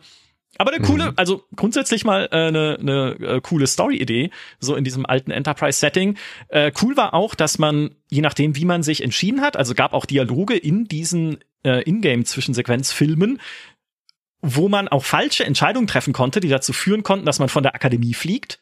Auch das ist cool, ja. Also du hattest tatsächlich Dinge, die du entscheiden musstest und konntest da auch Fehlentscheidungen treffen. Und es gab nicht nur halt Missionen dann auch im All mit Kämpfen und einer sehr umständlichen Steuerung mit viel zu vielen Tasten. Also, mm, das, ihr merkt schon, das ist mir bei Bridge Commander tausendmal lieber, wenn die Crew alles macht, als dass ich hier selber ein Raumschiff fliegen muss und mir irgendwelche Tastenkombinationen merken. Ähm, aber es gab da halt auch wieder so ikonische Szenarien wie das Kobayashi Maru Szenario an der Akademie, inklusive Captain Kirk, der dir erklärt, wie er es beschummelt hat, weil man in diesem mhm. Szenario ja eigentlich sterben muss, aber er hat halt gecheatet und als einziger Captain seiner Zeit das bestanden und alle so, hä, wie hat er das gemacht? Ähm, aber du kannst es halt selber nacherleben. Du kannst die Enterprise kommandieren in einer Mission an Captain Kirks Stelle und so. Ja, schon toll. Ich meine, ja, es ist die alte Enterprise, deswegen zwei Punkte Abzug. Wie gesagt, ich mag die alte Serie nicht aber schon, schon toll. Also war schon, war mhm. schon ein tolles Spiel. Und Klingon Academy, der Nachfolger, gilt vielen als das noch bessere Starfleet Academy, weil äh, die Missionen komplexer waren, also noch mehrstufiger, da konnte mehr passieren und die Kämpfe weniger äh, sagen wir mal, casual, weniger actionlastig. In Starfleet Academy hat sich dein Schiff halt sehr schnell bewegt und ließ sich sehr leicht steuern mit Joystick. In Klingon Academy wirkten die Schiffe wie auch in den Fernsehserien halt träger und schwerer. Ne? Also als würdest du wirklich so ein Schlachtkreuzer steuern, wie ein Bridge Commander auch. Ne? Also du hast wirklich das Gefühl, du steuerst hier halt nicht einen Raumjäger wie ein Wing Commander, sondern ein Schlachtschiff. Und das haben sie in Klingon Academy dann besser abgebildet. Plus auch da wieder neu gedrehte Zwischensequenzen mit dem leider schon verstorbenen Christopher Plummer als General Chang, dem Klingonen aus äh, Star Trek 6, das unentdeckte Land, der immer Shakespeare zitiert. Ja, das war dann Wunderbar. Ausbilder und der reißt dich so rein in einen neuen klingonischen Bürgerkrieg, wo er versucht, die Macht zu übernehmen, weil er wiederum sagt, das klingonische Imperium hat seine alten Wege verloren. Ne? Also wir müssen wieder kriegerisch werden, wir müssen gegen die Föderation vorgehen. Cool, auch da wieder tolle Story sich ausgedacht, coole Weltraumsimulation. Bridge Commander bleibt für mich die Nummer eins, aber die beiden musste ich jetzt einfach noch erwähnt haben. Großartig. Übrigens, mir ist bei William Shatner noch was eingefallen. Wenn man mal sehen will, wie der auch wirklich, äh, also ich glaube, seine naheste am, am, an, an der realen Person äh, seine seine Leistung als Schauspieler ist glaube ich in Boston Legal, ja, stimmt, das eine großartige Serie ist, super mhm. lustig und da ist er wirklich also fantastisch. Äh, und ich habe ja auch gerade noch gemerkt, ich muss doch mal nachschauen, aber tatsächlich bei ähm, Star Trek Into Darkness ob das ein Zufall ist, dass sie da in der einen Szene Sabotage spielen. Ah, ja, ja, stimmt. Ah, nee, es ist bei Beyond, oder? Oder bei Star Trek Into Darkness? Also ah, bei Beyond. Beyond, ja, hast du ne? recht, ist bei Beyond. Ja, stimmt. ich habe mich auch dran gedacht, ja, von den Beastie Boys. Von den ja. Beastie Boys. Das, äh, das wäre super lustig, wenn sie da so ein, weil es geht ja auch, ist ja auch mit Kirk und allem und das wäre schon sehr, sehr cooler. Ja. Äh, cooles Easter Egg. Ja, ikonisch. Ja. Äh, nee, apropos cooles Easter Egg, da kann ich leider nicht überleiten, aber ich wollte es, äh, ja, to take it away, werde ich jetzt noch meinen letzten ähm, auf meiner Liste, mein letztes Spiel, Star Trek Spiel, nämlich Away Team äh, genannt. Mhm. Äh, da habe ich letztens wieder dran denken müssen, bevor du schon mit dem Podcast um die Ecke kamst, weil ähm, ich dachte mir so, ah, Command Kommandos, es gibt ja jetzt bald ein neues Kommandos, äh, aber naja, Kommandos ist äh, ein bisschen, ist mir immer, war mir immer ein bisschen zu viel Realismus. Und Away Team hatte einfach diese geniale Idee, finde ich ja auch, aus diesen Außeneinsätzen so einen taktischen Echtzeit-Puzzler zu machen, mhm. äh, wo man eben auch wieder ein Spezialteam, das hier auch sein eigenes Raumschiff hat, äh, steuert und dann in so Außeneinsätzen mehr oder weniger wie so ein ja, Spionageteam von Sektion, was war das, 13, glaube ich, ne? Ähm, nee, Sektion 31. Sektion 31, Entschuldigung, ja. Entschuldigung. Bitte nimm mir nicht mein Badge weg jetzt. ähm, also die sind nicht, glaube ich, davon, aber so in der Richtung, ne? Die, die, sind zum Beispiel dann auf dem romulanischen Heimatplaneten unterwegs, inkognito, oder äh, auf, auch auf dem klingonischen Planeten, sind auch auf der, in der Sternenflotten, äh, im Sternenflotten-Hauptquartier sogar, wenn sie natürlich einen Verräter stellen müssen, weil es ist ja, Star Trek, da gibt's immer irgendwelche Verräter in der Sternenflotte. Mhm. Das ist eine der schlimmsten Organisationen im Universum.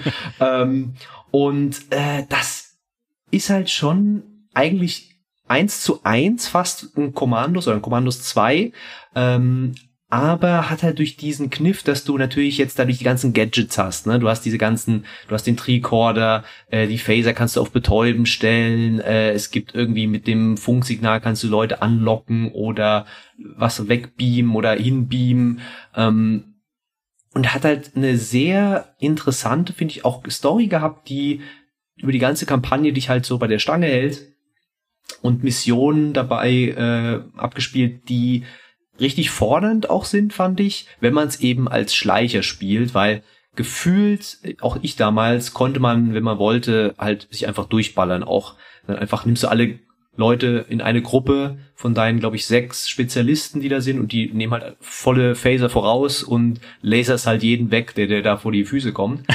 Aber es ist grundsätzlich ein taktisches Spiel, ein anspruchsvolles Spiel, wo du auf so Sachen wie Sichtkegel achten musst, ja, wie jetzt heutzutage in Desperados 3 oder äh, wie heißt es, äh, Shadow Tactics, äh, auch mit Schrittgeräuschen damals schon, die simuliert werden.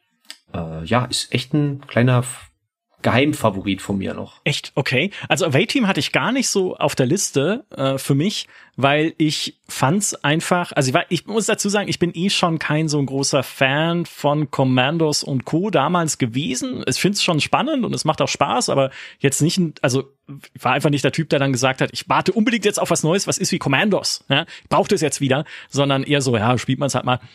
Und da hat mich Away Team überhaupt nicht gereizt, weil erstens, es sah echt nicht gut aus. Das stimmt. Also, ja. äh, wie das dann so aufgepixelt ist, auch wenn man reingezoomt hat und so, uh, also mh, mm, schon damals nicht so hübsch.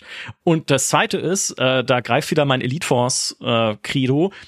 Ich will nicht zu einem Austeam gehören. Ich will doch hier nicht, bin doch hier, will doch nicht der Depp sein, den Captain Picard auf den Planeten runterbeamt. Ich will Captain. Picard sein. Genau, ich bin kein Red Shirt, ja, äh, sondern ich ne, möchte halt irgendwie, äh, also eigentlich am liebsten zum Kommandoteam gehören und nicht, mhm. nicht zu den Leuten, die irgendwie runtergewient werden, um Romulaner zu erschießen.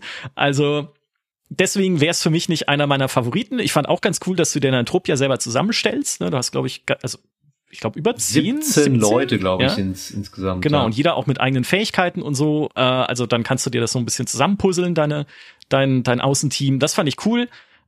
Aber es ist nicht ganz meine Art von Star Trek Spiel. Weißt du, was mir daran gefällt, ist, dass auch mal tatsächlich gerade das, was du sagst, dass es halt mal nicht um die bekannten Sachen geht und du bist nicht auf der Brücke und du bist nicht äh, mit der Enterprise im Weltraum unterwegs, sondern ich finde es auch immer ganz schön, wenn so, ein, so eine Lizenz die, bei einer Lizenzumsetzung ist ja auch immer die Gefahr, dass sich alles wiederholt irgendwie. Ne? Du bist jetzt schon zehnmal mit Curtin Kirk äh, irgendwo gewesen oder so.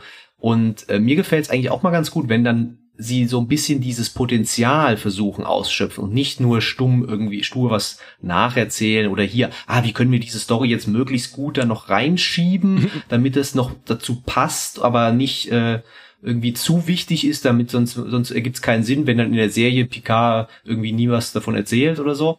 Ähm, und dann einfach mal so komplett mal was Neues zu machen, finde ich eigentlich immer auch ganz spannend. Ja, äh, da würde ich dir zustimmen. Deswegen ist ja auch beispielsweise Endor die beste Star Wars Serie der das der stimmt, Star Wars Seriengeschichte ja.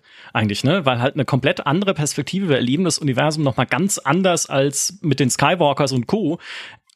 Ich, das, das, das trifft natürlich so auch für Star Trek zu, aber ich, ich weiß nicht, ob dann halt irgendwie so ein, so ein Außenteam-Dings, also das ist, was ich mir da in erster Linie vorstellen würde. Ist was oder ja, Du könntest ja auch Nilix spielen in so einem oh, Kochsimulator. Kochsimulator. Das, das gibt's bestimmt. Ja. Es gibt bestimmt noch absurde Untiefen der Star Trek Spiele, die wir noch nicht ausgelotet haben ähm, und in die wir noch abtauchen müssen. Da wette ich, also irgendwo irgendwo taucht da bestimmt ja. noch eine Menge solche Sachen auf. Und ich würde gerne eine Idee, die du gerade hattest, nebenher in einem Nebensatz noch mal ganz nach vorne bringen. Ein Spiel über Sektion 31 über diesen ja, äh, quasi über die Romulaner innerhalb der Sternenflotte. Es ist ja ein Geheimdienst, der die dreckigsten Methoden anwendet, um die Föderation sicher zu halten, dessen Existenz von der Föderation offen nicht anerkannt wird, ja, aber der im Prinzip auf diese ganzen Regeln und auf diese ganze Moral pfeift und sagt, wir tun alles, was nötig ist, damit die Föderation weiter existiert und wenn es ist, die Formwandler zu vergiften in Deep Space Nine und sowas,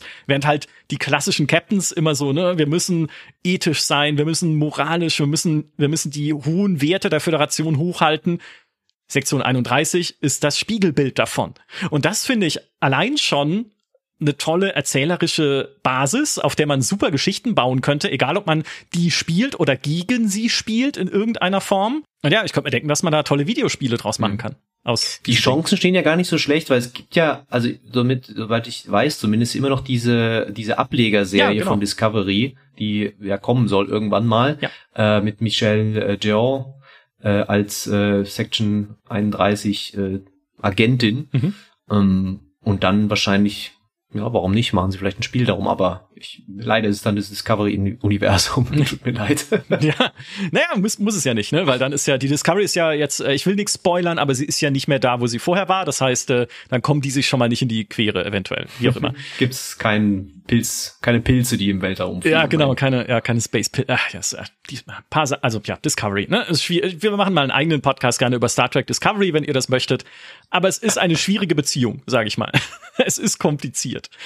Ähm, kompliziert ist auch die Beziehung zu meinem letzten Spiel in den Top 5, denn ich habe lange mit mir gerungen, ob es da eigentlich hingehört, aber ich doch eigentlich schon. Eigentlich gehört es in die Top 5 und das ist Star Trek Online. Und alle jetzt so ein Online-Rollenspiel. Ja, im Star Trek-Universum. Wie schlimm kann man diese Marke reiten, bevor sie zusammenbricht? Ja, habe ich auch gedacht. Äh, ist inzwischen auch schon sehr lang am Laufen, das Ding. 2010 schon rausgekommen, vor zwölf Jahren. Äh, beziehungsweise je nachdem, wann ihr diesen Podcast hört, vielleicht sogar schon vor 13 Jahren. Oder wenn ihr diesen Podcast ganz weit in der Zukunft hört, vor 113 Jahren, weiß ich nicht so. Also auf jeden Fall auf jeden, äh, ein Dinosaurier in diesem Online-Rollenspielbereich, hat auch mehrfach schon die Hände gewechselt, was irgendwie Publisher und Entwicklerteams angeht ich fand Star Trek Online trotzdem toll, weil sie ganz viele Storystränge aus den Serien und Filmen weitergeführt haben im mhm. Spiel und in den äh, zusätzlichen Erweiterungen, die dann kamen, beziehungsweise in den Seasons, auch zu Discovery übrigens, so dass du so viele bekannte Motive in diesem Spiel wiedergefunden hast. Du hast eine kristalline Entität, gegen die du kämpfst, in so einem Raid-Kampf mit ganz vielen anderen Captains zusammen. Es gibt die Ikonianer, ne, die man kennt aus einer Folge von The Next Generation, ein aus, eigentlich ausgestorbenes Volk, das einst ein riesiges Imperium äh, regiert hat, dann aber ausgelöscht wurde, als seine Heimatwelt aus dem Orbit in Schutt und Asche bombardiert wurde. Und sie finden dann auch äh, raus, warum, weil die nämlich Portale hatten, durch die sie an jeden beliebigen Ort der Galaxis ah, reisen ah, ja. konnten. Und die kehren zurück in Star Trek Online. Es gibt halt eine ganze Story-Quest-Kette, die sich damit beschäftigt. Es gibt irgendwie äh, natürlich die Borg nach Voyager. Was ist aus denen geworden? Es gibt eine Invasion aus dem Spiegeluniversum. Eines meiner, einer meiner Lieblingsteile eigentlich von Star Trek. Weil es so viele noch mehr dann irgendwie Storygeschichten bietet. Ne? Wie ist denn Picard eigentlich in einem anderen Universum, wo die Föderation halt die Drecksäcke sind und sich nicht an äh, Moral und Ethik halten und sowas, sondern die Unterjocher sind, die das Universum unterdrücken. Ähm, also dieses Spiegeluniversum kommt vor, es kommt der temporale kalte Krieg vor aus Enterprise. Es kommt, äh, teilweise kommen bekannte Charaktere vor. Du hast Walter König, der wieder als Chekhov was einspricht. Du hast Tim Russ als Admiral Tuvok. Du hast die Formwandler spielen eine Rolle nach dem Dominion-Krieg. Du hast äh, die Romulaner als spielbare Fraktion nach der Zerstörung ihrer Heimatwelt die ja in äh, mhm. äh, quasi Star Trek, äh, dem ersten neuen Star Trek-Film von J.J. Äh, Abrams. Ja. Genau, wird das ja thematisiert. Ähm, Du hast sowas wie äh, den Wächter der Ewigkeit, dieses Zeitportal aus der alten Enterprise-Serie, zu dem es eine Questkette gab, die ist nicht mehr im Spiel.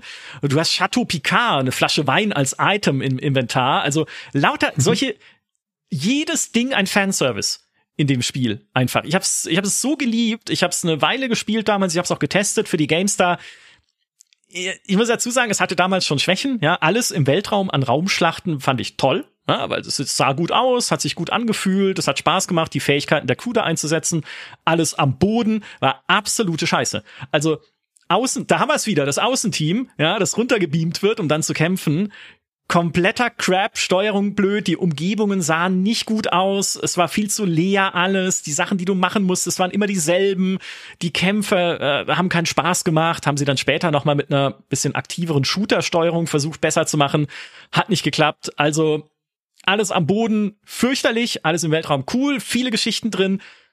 Ich habe dann versucht, mich ein paar Jahre nach Release nochmal einzuloggen, es hat auch geklappt und äh, stand dann da als Sternenflotten-Captain auf meinem noch relativ universumskonformen Sternenflottenschiff umgeben von irgendwie romulanischen Warbirds mit Chemhadar-Waffen und Borg-Pickeln auf der Hülle und sowas. Und da dachte ich mir, okay, jetzt ist das Universum vielleicht doch ein bisschen überstrapaziert an dem Punkt. Jetzt haben sie doch ein bisschen zu viel Sachen reingebaut, ja. einfach damit das nicht mehr so stimmig wirkt wie ein Star Trek-Universum für mich. Hm. Ist halt der Fluch des Online-Spiels.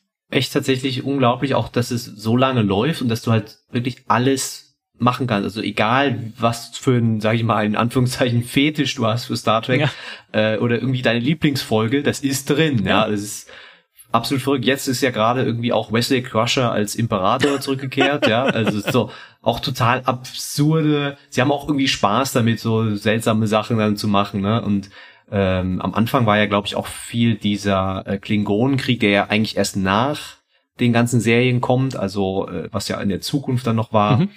Ähm, und äh, schon, ich hab's auch, ich wollte es auch auf meine Liste nehmen, obwohl ich es echt nur so fünf Minuten gespielt habe, weil dann war es mir schon zu viel äh, und es war mir zu, naja, zu MMO ich natürlich, ja, also weil ich, einfach ich bin ja kein Spieler davon äh, und ich finde es immer dieses Spiel sieht es sieht so cool aus, wenn du schaust, ah diese Raumschlachten, da sind all diese Raumschiffe dabei und es gibt diese Mission, aber dann wenn ich dann denke, okay, ich muss dafür aber diese auf irgendwelche Planeten gehen und da irgendwas scannen oder was macht man dann Punkt halten oder was auch immer, also diese ganzen Bodenmission haben mich immer so abgeschreckt davon, weil es so clunky wirkte, so ja. wie Design aus dem letzten Jahrtausend. Ja, es ist ja auch dieses, das Design der Umgebungen, gerade in MMOs, die man in der Third-Person-Perspektive spielt, ist ja schon allein dadurch immer verzerrt, weil die Third-Person-Kamera reinpassen muss. Und am besten auch eine rauszoombare Third-Person-Kamera, mhm.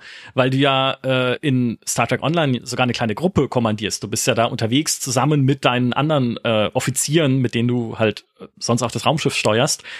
Ja. Und deshalb haben alle Umgebungen immer wahnsinnig viel Platz.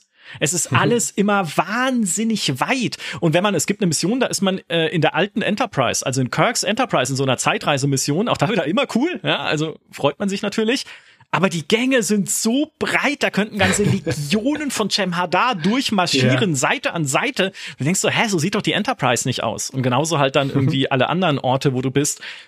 Es wirkt einfach nicht gut. Ja, das ist äh, der Fluch des äh, Online-Rollenspiels, dem sie da erliegen sind trotzdem, also, ne, ich, wie gesagt, ich habe lange mit mir gerungen, ob es dahin gehört, aber äh, ich denke, es, also zumindest von dem, was sie machen mit den Geschichten, ein paar sind mir dann auch schon wieder zu absurd, ne, so diese Wesley Crusher-Geschichte, also denke, hm, muss, also ich müsste es nicht haben, aber schön, dass es das gibt. Ähm, nichtsdestotrotz, sie haben viel einfach, man merkt einfach an den Sachen, die sie eingebaut haben, da ist Liebe zu Star Trek da. Ne? Und das finde ich ist immer die das Wichtigste an einem Lizenzspiel ja. überhaupt. Man muss merken und spüren, dass sie die Vorlage einfach lieben und respektieren. So. Ja, das ist äh, wäre ein schönes Schlusswort, aber mir ist gerade eingefallen, ich habe ja die, habe ja gerade nur vier Vor Spiele vorgestellt. Ich hatte noch eins auf meiner Liste. Echt? Ja, sag es. Ich habe ich hab nicht mitgezählt. Also ja, ich habe jetzt die Liste geschaut. Ich denke so Elite Force, Armada, Away Team, Birth of the Federation und da fehlt ja noch Deep Space Nine The Fallen. Entschuldigung. Oh. Mhm. Ja, also das, ähm, das ist ein Spiel, das du heutzutage wirst du Schwierigkeit haben, das zu spielen, weil wenn du nicht die damalige, was war das, DVD oder schon noch eine CD, auf jeden Fall die, die den äh, Datenträger hast, äh, hast du echt Pech gehabt, denn das Ding gibt's nicht auf äh, Steam, gibt's auch nicht auf GOG, äh, was besonders schade ist, weil GOG hat ja vor na, letztes Jahr oder dieses Jahr haben sie einige Star Trek Spiele da gerettet, mhm. sage ich mal, und wieder flott gemacht, dass man die auch wieder kaufen kann und wieder spielen kann in einer ähm, ja kompatiblen Version für moderne Betriebssysteme. Aber leider, leider war Deep Space Nine The Fallen nicht dabei.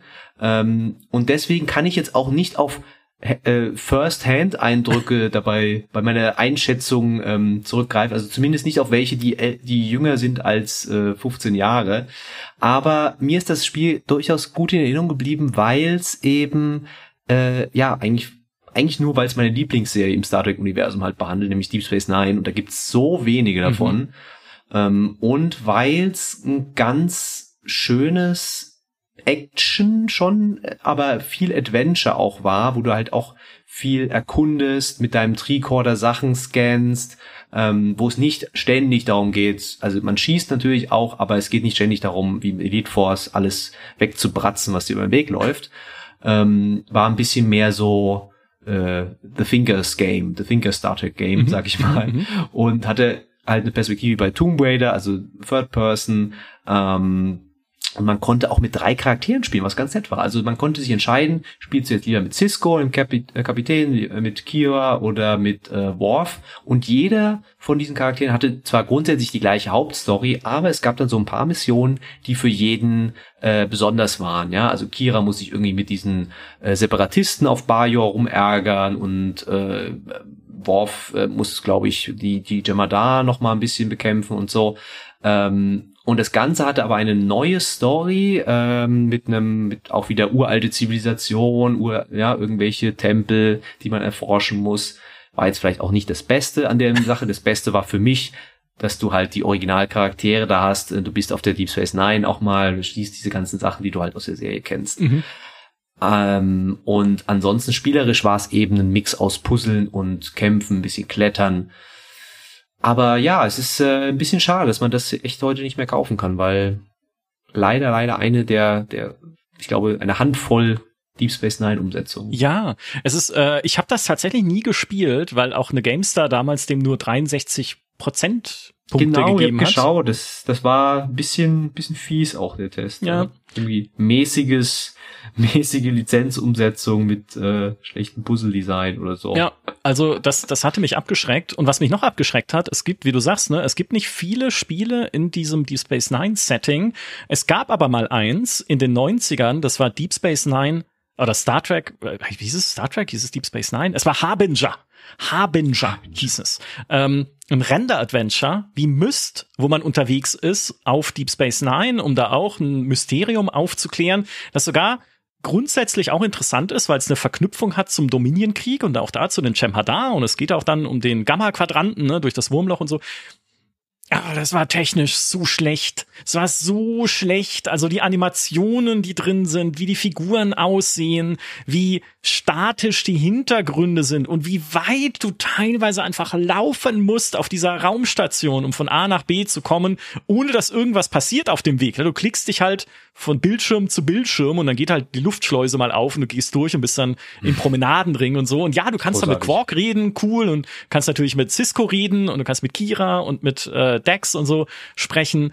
Ah, das habe ich aber sofort weggeschmissen, als ich das mal probiert habe, weil ich mir dachte, ah, das gibst du dir nicht. Auch Gameplay mehr, also auch die Rätsel, ne? wenn, wenn wenigstens wie ein Myst halt coole Rätsel drin wären, könnte ich ja sagen, hey, vielleicht was für Leute, die Render-Adventures grundsätzlich mögen mhm. oder so. Ja, aber selbst die waren Müll. Also, oder zumindest zum größten Teil halt einfach nicht gut. Ja, du könntest ja, man könnte ja so ein cooles Spiel machen, könntest äh, bei, bei, in, auf Deep Space Nine dann ins Hologramm gehen und dieses super dumme Spiel spielen, das sie in der ersten Season spielen, dieses K, nicht, nicht Kyle Scott, ähm, Omba Jame, irgendwas. Das weiß ich nicht mehr. Mit diesen Aliens, das war so ein Blödsinn. Das war eine der schlimmsten Folgen von Deep Space Nine. Äh, ja, aber nee, aber natürlich, eigentlich könnte man da viele schöne Sachen auch machen. Ne? Also auch große Raumstationen, äh, irgendwie ähm, ja ne, als Odo einen Kriminalfall aufklären. Ja, ist, das so, ist es ja. ja. Darum geht's. Das ist, es ist ein Kriminalfall, den man mit Odo zusammen aufklärt und dann halt rausfindet, was dahinter steckt. Aber es ist halt nur schlecht. Also man hätte dieses das ist das Problem. ja dieses ganze Harbinger hätte halt so viel besser sein können, aber ja, das hat mich halt dann äh, leider schon vom Gleis geworfen, was irgendwie Deep Space Nine Spiele anging. Deswegen war ich bei The Fallen schon von Bord gefallen. Ich hätte ja gesagt, äh, beamst dir runter, aber es ist unmöglich zurzeit. Ja. Es ist, ich glaube, nee, warte mal, das, ich habe noch ein letztes Spiel, ne? Meine Top 5 sind schon durch, aber ich habe noch einen Oddball, den ich reinwerfen möchte, einfach weil es wenige Leute wahrscheinlich auf dem Schirm haben und das ist Star Trek Borg.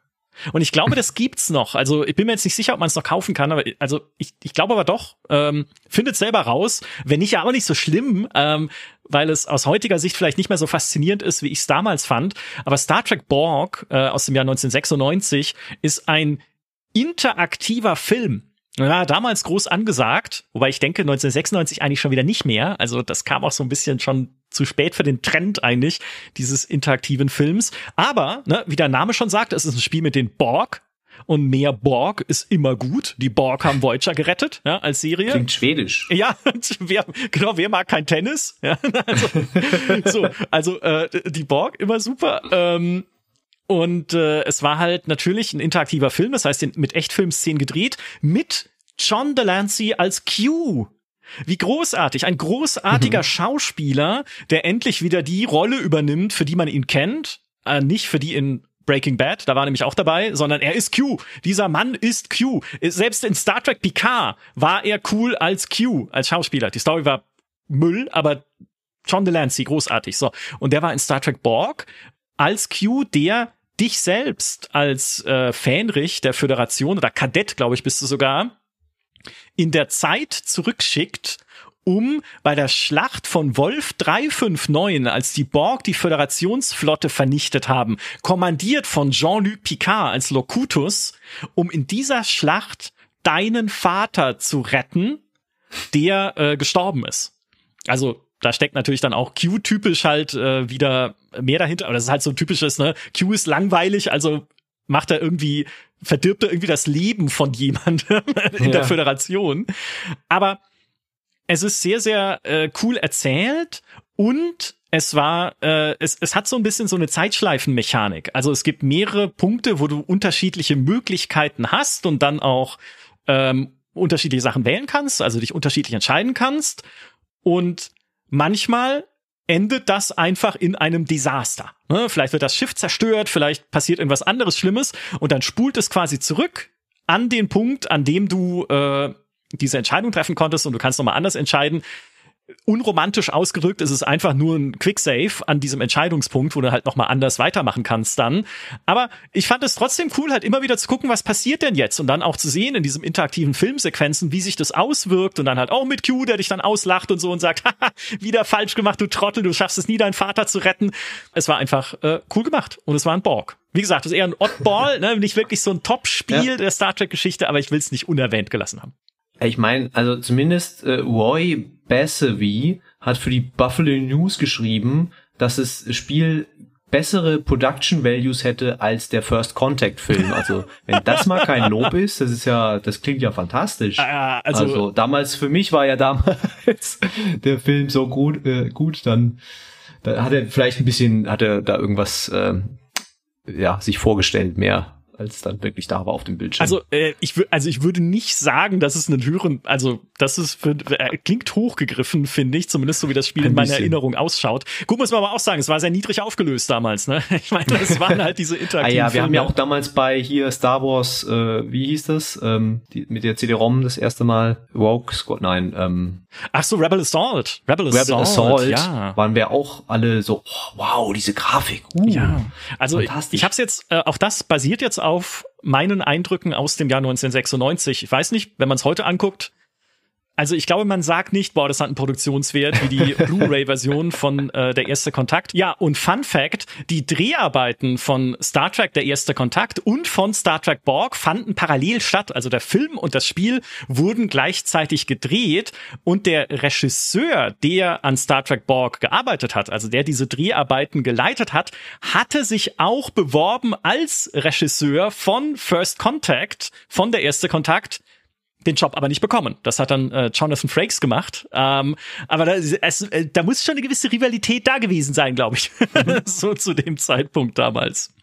Star Trek Borg. Ne? Ein kleiner, ein kleiner Oddball noch eingeworfen am Ende unseres Podcasts. Borg, Borg, Borg. Kann man nicht genug sagen, finde ich. Ja. ja. Ein großartiger Name auch. Also, wer sich das ausgedacht Überhaupt diese ganze, diese ganze Volk der Borg, das ist eine der Sternstunden von Star Trek, finde ich. Definitiv, ja. ja ich meine, das ist ja der ideale Antagonist für die Föderation, die ja Individualität und Selbstverwirklichung so betont. Ne? Du kannst alles werden. Es gibt kein Geld. Das einzige, was dich leitet, sind deine Träume. Und wenn du zu den mhm. Sternen fliegen willst, dann komm an die Sternflottenakademie und wir machen es dir möglich versus die Borg, die dir deine Individualität wegnehmen und dich integrieren in so einen Ameisenstaat, der halt dem Greater Good dient und sich immer weiter ausbreitet. Großartig. Ja, ja da ist der Konflikt. Ist natürlich auch irgendwo Kapitalismus auf der einen, also idealisierter Kapitalismus, weil es kein Geld gibt mehr, aber äh, und, und der Kommunismus auf der anderen Seite. Also ja, ja. ich sehe da zumindest natürlich viele Ansatzpunkte, aber ja, ja. trotzdem eine super Super Idee. Ja, gute Geschichten auf jeden Fall, die daraus entstanden sind in der langen Geschichte von Star Trek und Star Trek Videospielen. Und das war's von unserem Podcast über die für uns besten Star Trek Spiele. Bitte ergänzt gerne alles, was euch noch einfällt in den Kommentaren auf gamestar.de und sagt mir vor allem eines sollen wir jetzt, wo wir einen Podcast lang über die besten Star Trek-Spiele geredet haben, auch einen Podcast aufnehmen über die schlimmsten Star Trek-Spiele. Denn da gibt es eines, das ich getestet habe für die GameStar, von dem der Friseur von Heiko Klinge. Heiko erzählt das dann immer, wenn er dort war. Der Friseur von Heiko Klinge bis heute sagt, dass er die GameStar-Wertung, ich habe einen niedrigen 60er gegeben, falsch fand, weil es so toll war. Und das ist Star Trek Legacy. Und das Klingt war nicht gut. Fantastisch. Star Trek Legacy. ich bin bis heute nicht der Meinung, dass es mehr verdient als ein 60er. Und das ist meine Botschaft an den Friseur von Heiko Klinge. Ähm, schwierige Kiste Star Trek Legacy. Aber ne, die Frage an euch, sollen wir noch mal einen Podcast machen über die schlimmsten Star Trek Spiele? Auch diese Liste ist lang. Da wollen wir gar nicht hinter Berg halten. Es gäbe viel Unmut, äh, der schon über uns hereingebrochen ist, was Star Trek Lizenzumsetzungen angeht. Schreibt es uns auch in die Kommentare. In diesem Sinne, ich wünsche euch, wenn ihr diesen Podcast an dem Tag hört, an dem er erscheint, ein besinnliches Weihnachtsfest Kommt gut ins neue Jahr 2023 und wir hören uns dann mit dem nächsten Podcast und mit dem nächsten Thema. Kapla. Lebt lange und in Frieden. Ah, schön.